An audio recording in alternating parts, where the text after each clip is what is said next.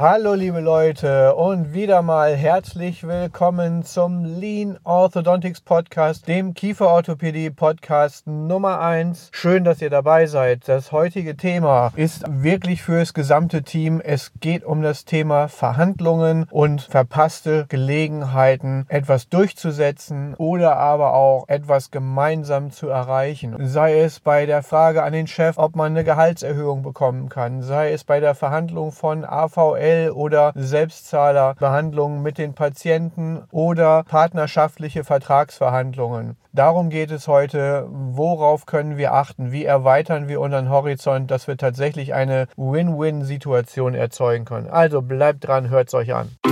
You're listening to Dr. Baxman's Lean Orthodontics. Simply everything that makes you even more successful in orthodontics and practice management. Dr. Baxman is a speaker, Amazon bestseller author, and multi entrepreneur.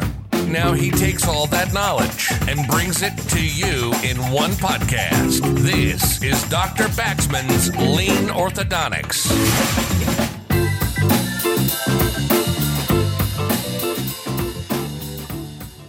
Es war einmal ein reicher Geschäftsmann im Orient. Der hatte drei Söhne und 17 Kamele. Nun kam es, dass er starb und die Frage war, das hatte er schon in seinem Testament festgelegt, wie die 17 Kamele auf die drei Söhne verteilt werden sollten. Und er hat es sich so überlegt. Der älteste von den dreien bekommt die Hälfte, der zweitälteste bekommt ein Drittel und der jüngste sollte ein Neuntel bekommen. Das sahen jetzt die drei jungen Männer und fragten sich, wie soll denn das jetzt funktionieren? Wir haben 17 Kamele, die Hälfte davon, okay, sind 8,5, müssen wir eins teilen. Das kann ja irgendwie nicht so im Sinne sein. Schwieriger wird es dann schon ein Drittel. Wie soll denn das jetzt gehen? Ein Drittel von 15 sind 5, bleiben zwei übrig. Hm.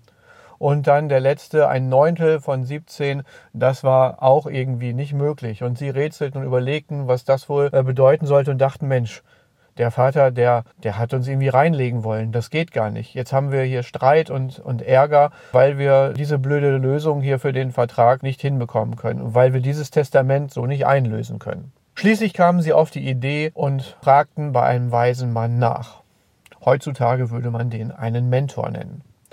Und dieser kam auf seinem Kamel angeritten, schaute sich die Situation an, ließ sich das Problem kurz erklären und dann sagte er, hier, nehmt mein Kamel. Die drei Erben schauten sich an und, und fragten sich, hm, was soll das jetzt? Und dann ging ihnen aber direkt so richtig ein Licht auf. Jetzt hatten sie 18 Kamele durch das Kamel des weisen Mannes. Die Hälfte davon sind neun, ein Drittel davon sind sechs und ein Neuntel davon sind zwei. Plötzlich konnten sie es aufteilen. Und das Beste daran fiel ihnen im zweiten Schritt dann noch auf. Neun plus sechs sind 15, plus zwei sind 17. Sie konnten also 17 Kamele oder die 18 jetzt unter sich aufteilen nach den Vorgaben des Vaters und konnten sogar das Kamel dem weisen Mann wieder zurückgeben. Zufrieden mit seiner Lösung ritt der dann auch davon und alle lebten glücklich bis in alle Zeit und so weiter und so fort. Kennt ihr alles. So, was will ich euch jetzt damit sagen mit dieser Geschichte, die ich immer wieder total nett finde, wenn ich sie höre oder wenn ich sie auch erzähle, weil sie wirklich eine ganz über, für mich auch eine sehr überraschende und intelligente Lösung mit sich bringt. Und es will uns sagen, dass wir im Prinzip nicht immer nur das, was wir auf den ersten Blick als solches wahrnehmen sollten, sondern einfach mal darüber hinausgehen und schauen, wie können wir wirklich unseren Horizont breit machen und aus verschiedenen Perspektiven mal ein Problem anschauen, um es dann zu lösen. Ich nenne euch mal ein anderes Beispiel aus der Praxis. Meine Mitarbeiterin kam zu mir und, und sagte, Chef, ich brauche mehr Geld. Kennt ihr, ne? Ist wahrscheinlich noch nie vorgekommen bei euch, aber das ist so eine Situation. Auf Details gehe ich gleich später nochmal ein. Jedenfalls sagte sie so, Chef, ich will mehr Geld. Und, und ich sagte dann, ja gut, was willst du damit machen und wie viel denn überhaupt? Und ähm, haben wir so diskutiert und irgendwie kam es dann dazu, dass das Ganze nicht so überzeugend war. Und ja, sie hat erstmal keine Gehaltserhöhung dann in dem Moment bekommen. Kurze Zeit später stellte sich dann heraus, dass das Familienfahrzeug von ihr leider einen Totalschaden hatte und es einfach für sie wahnsinnig teuer war, entweder es reparieren zu lassen oder ein neues Auto zu kaufen. Jetzt war sie also mit dem Gedanken zu mir gekommen, dass, wenn sie eine Gehaltserhöhung bekommen würde, sie das nutzen könnte für das Auto. Aber das war eigentlich in dem Moment vielleicht der direkte Weg, das Ganze anzugehen, aber es war auch sehr kurz gedacht. Denn jetzt nehmen wir mal an, sie kriegt 200 Euro mehr und äh, wie viel hat sie dann netto raus? Ungefähr, sagen wir mal, 100 Euro hat sie dann netto raus am Ende des Monats. Jetzt hat sie eine Rechnung für das Auto von 10.000 Euro, die sie bezahlen muss. Da muss sie ja wahnsinnig lange sparen, um das Auto abzubezahlen. Das funktioniert doch gar nicht. Vielleicht dann noch, wenn sie irgendwo anders einen Kredit aufnimmt, dann noch zusätzlich, dann hat sie zusätzliche Kosten und noch weniger ist dann vom Netto da. Also eigentlich keine gute Idee. Das Interessante an der Situation war jetzt jedoch, dass ich zur gleichen Zeit beschlossen hatte, Firmenwagen an Mitarbeiter auszugeben, die das entsprechend nötig hatten. Und da hatte ich mich jetzt für zwei Firmenwagen entschieden und hatte die jetzt schon verteilen wollen. Hätte ich jetzt gewusst, dass diese Mitarbeiterin dieses Fahrzeugproblem hat, hätte ich ihr damit viel einfacher und viel eleganter helfen können. Nun in der Zwischenzeit, als die Firmenwagen dann da waren, hatte sie sich schon entschieden und hat irgendwie das Problem für sich anders gelöst. Auch ohne Gehaltserhöhung. Da hätte man mit einem direkten Ansprechen der Problematik viel schneller und einfacher eine Lösung finden können. Hätte sie mir gesagt, das Problem ist das Auto, hätte ich, dir, hätte ich ihr sagen können, hey, ich habe die Lösung, ich wollte sowieso gerade Autos beschaffen, guck, du kriegst ein Auto und dann sind alle Probleme relativ einfach gelöst. Das Auto ist deine Gehaltserhöhung und das andere Auto brauchst du nicht mehr zu reparieren. So kann das dann mal gehen, wenn man einfach ein bisschen aneinander vorbeiredet. Ein weiteres Beispiel, wo wir es auch immer mal wieder sehen, ist, wenn es zum Beispiel um das Thema außervertragliche Leistung, Mehrkosten oder überhaupt die Bezahlung für irgendwelche zahnmedizinischen Leistungen geht. So haben wir eine Familie mit mehreren Kindern. Das erste Kind kommt in die Behandlung und äh, die Eltern lehnen kategorisch jede Art der Zuzahlung zum Beispiel ab. Ist ihr gutes Recht, können sie gerne machen, haben dann entsprechend äh, eine Leistung, zum Beispiel die reine Kassenleistung. So, jetzt kommt das zweite Kind in Behandlung. Und ganz oft ist es dann so, dass äh, Mitarbeiter von mir dann sagen, ja, okay, da brauchen wir jetzt ja gar nicht groß mehr über das Thema Kosten und höherwertige Leistung oder so zu sprechen, denn die haben ja schon beim ersten Kind abgelehnt. Und es hat mich viel Arbeit und Energie gekostet, darauf hinzuweisen, nee, versuch doch einfach mal einen anderen Blickwinkel zu nehmen. Zum Beispiel, die Familie ist vielleicht gerade hierher gezogen beim ersten Kind, einfach mal als Beispiel. Sie haben ein Haus gebaut oder neue Wohnung bezogen, mussten die einrichten. Die Eltern hatten einen neuen Job angefangen. Sie hatten noch gar keine Planungssicherheit. Sie wussten nicht, bleiben sie überhaupt hier? Behalten sie den Job oder werden sie in der Probezeit vielleicht entlassen? Wie teuer wird das alles mit dem Haus, die Raten und so, was sie dann zahlen müssen? Können sie das überhaupt leisten? Und jetzt das zweite Kind, drei Jahre später. Sie sind immer noch hier. Sie haben beide ihren Job behalten. Die Raten laufen rund für das Haus. Jetzt sind sie vielleicht dankbar, wenn man ihnen sagt, und das haben wir tatsächlich auch schon so erlebt in der Praxis, dass sie sagen, dass sie sagen, und beim zweiten Kind, wie sieht's da aus, welche Leistungen und so weiter, haben dann verschiedenes angeboten und sie haben sich dann tatsächlich für ein hochwertiges Paket entschieden und haben sogar noch nachgefragt, wie ist das? Können wir bei unserem Sohn, der zuerst hier war, können wir das vielleicht noch upgraden? Und da sieht man mal, wie leicht man so Chancen auch wirklich hochwertig zu arbeiten, denn es ist ja auch hier nichts anderes als eine Verhandlung, wie ganz am Anfang, ähm, verhindern kann durch so ein engstirniges Mindset und dadurch, dass man einfach nicht mal verschiedene Perspektiven einnimmt und das betrachtet. Wir haben jedes Mal wieder eine neue Situation mit neuen Umständen, die wir dann entsprechend lösen können. Und da macht es viel mehr Sinn, dass wir unsere, unser standardisiertes Vorgehen der Besprechung, Beratung, des Anbietens von, von hochwertigen Leistungen durchführen. Ganz egal, ob es jetzt ein Geschwisterkind ist, das erste, das zweite oder das dritte. Denn wir kennen die Situation der Menschen nicht im Detail. Das sieht man auch immer bei Dr. House. Wer die Sendung, die Serie noch kennt, der wusste auch im Prinzip, man hatte nie die vollständigen Informationen über seine Patienten, die, die notwendig gewesen wären, um ihnen ideal zu helfen. Und am Ende des Tages sind dann immer wieder die Assistenzärzte dann bei den Patienten eingebrochen, um da mal zu schauen, was da so los ist. Das machen wir natürlich so nicht, obwohl manchmal wäre es tatsächlich hilfreich, diese Informationen entsprechend zu bekommen. Also, wie ihr seht, da gibt es tatsächlich immer wieder verschiedene Möglichkeiten und solche Chancen sollte man nicht vertun. Dann nochmal ein Tipp, wirklich auch für die Zusammenarbeit vom Team und vom Chef, insbesondere wenn es vielleicht auch darum geht, dass das Team mal was wünscht von dem Chef, dass der Chef was für sie tun soll oder dass vielleicht eine Gehaltserhöhung gefordert wird. Ganz klassisch sehe ich dann auch wirklich in verschiedenen Praxen oder bei uns auch immer mal wieder, dann kommt eine Mitarbeiterin oder ein Mitarbeiter zu mir und sagt, Chef, ich möchte mehr Geld. Jetzt habe ich vier Möglichkeiten prinzipiell zu antworten. Ich kann sagen, ja, du kriegst mehr Geld. Nein, du bekommst nicht mehr Geld. Drittens, vielleicht bekommst du mehr Geld. Oder viertens, warum willst du mehr Geld? Bei mir persönlich ist es so, ich habe eigentlich immer nur zwei Antworten, nämlich entweder hatte ich es mir eh schon überlegt und dann sage ich, ja, du bekommst mehr Geld, zum Beispiel wenn ein Entwicklungsgespräch ansteht, da haben sich beide darauf vorbereitet und dann ist das im Prinzip schon von vornherein klar, da kann man sofort Nägel mit Köpfen machen.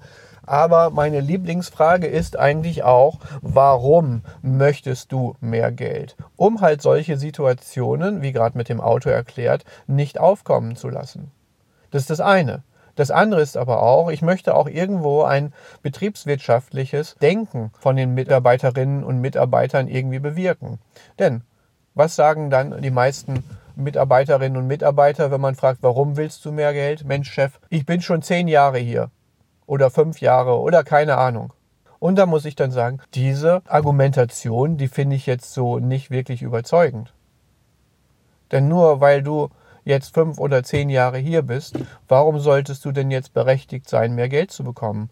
Meine Frage an dich dann ist die, dann eher, liebe Mitarbeiterin, lieber Mitarbeiter, was tust du mehr? Was bringst du mit ein? Was gibst du mir dafür, dass ich dir auch etwas gebe? Wie können wir hier ein Gleichgewicht, eine Win-Win-Situation erzeugen?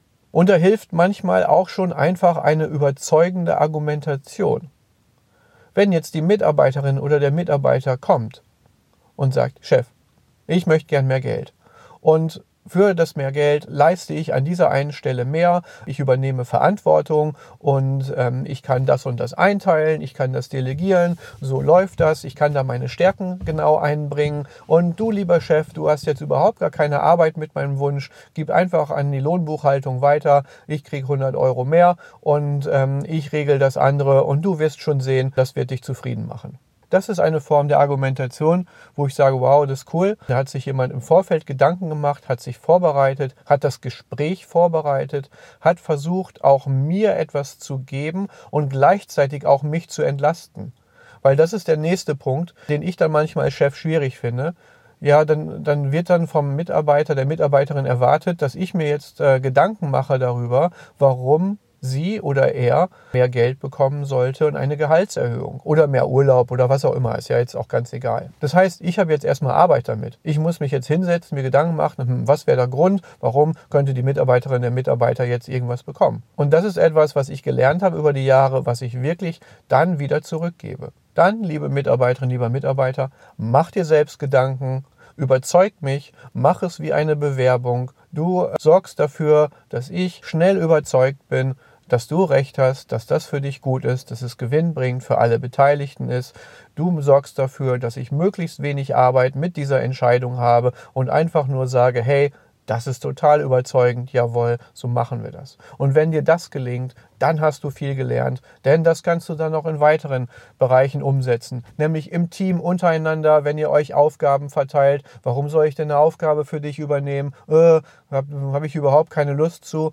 Macht es überzeugend überzeugt euch gegenseitig, nennt vernünftige Argumente und dann läuft das Ganze auch. Dazu abschließend noch was ganz Interessantes. Manchmal ist der Inhalt der Argumentation auch gar nicht so wichtig. Dazu gibt es interessante Studien, die haben untersucht, wie ist das, wenn jemand sich an einer Schlange, an der Kasse oder so anstellt oder am Flughafen oder so und möchte gerne vor.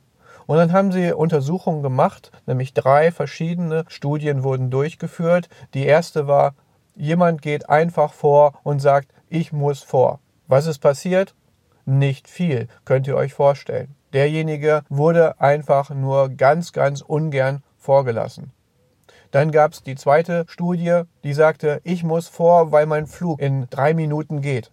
Wenn man das so vorgebracht hat, hat sich direkt massiv gesteigert. Ist ja auch eigentlich klar, gut, man will dem jetzt nichts Böses, vielleicht hat man es selbst eilig, aber trotzdem, man lässt denjenigen dann schon vor. Was sehr, sehr interessant ist, ist die dritte Studie. Nämlich da wurde einfach nur gesagt, bitte lassen Sie mich vor, weil es wichtig ist. Das ist jetzt so ein Argument, das sagt gar nichts und trotzdem war der Erfolg des Vorgelassenwerdens genauso groß wie bei der wirklich vernünftigen Argumentation. Das ist etwas, das können wir einfach mal aufnehmen und einfach mal ausprobieren. Ich finde es immer besser, wenn man auch eine vernünftige Argumentation hat, aber selbst dann, wenn einem mal gar nichts einfällt, dann nützt einfach eine ja, zumindest vorgeschobene Argumentation in dem Bereich laut dieser Studie, um das Ganze schon mal zu verbessern. Also, liebe Mitarbeiterinnen, lieber Mitarbeiter, wenn euch gar nichts einfällt, sagt ihr einfach, weil ich es verdient habe. Vielleicht klappt das schon. Und in diesem Sinne wünsche ich euch allen noch einen schönen Tag. Verschönert auch meinen Tag, indem ihr weiter allen euren Bekannten und Freunden weiter sagt, das ist ein cooler Podcast, da kann ich was draus mitnehmen. Ist vielleicht sogar nicht nur für Kieferorthopäden, sondern fürs ganze Team oder auch sogar für Zahnärzte äh, möglich, sich das anzuhören. Auch das geht, soll man ja nicht glauben. Das ist möglich. Und ähm, dann, wenn ihr das gemacht habt, sagt auch bitte allen, bitte eben eine nette Bewertung schreiben, damit die Sichtbarkeit einfach vergrößert wird, damit auch andere, die davon davon profitieren können, das leichter finden. So, also hinterlasst mir fünf Sterne, Daumen hoch, weil es dafür einfach gute Gründe gibt. Ich freue mich auf das nächste Mal mit euch. Bis bald. You've been listening to Dr. Baxman's Lean Orthodontics. Simply everything that makes you even more successful in orthodontics and practice management. Lean Orthodontics has made many people successful, and if you apply it consistently, it will help you too.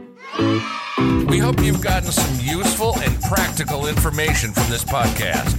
Make sure to like, rate, and review, and tell a friend or two. In the meantime, you can reach out on the website at www.leanorthodontics.com. We'll see you next time on Dr. Baxman's Lean Orthodontics.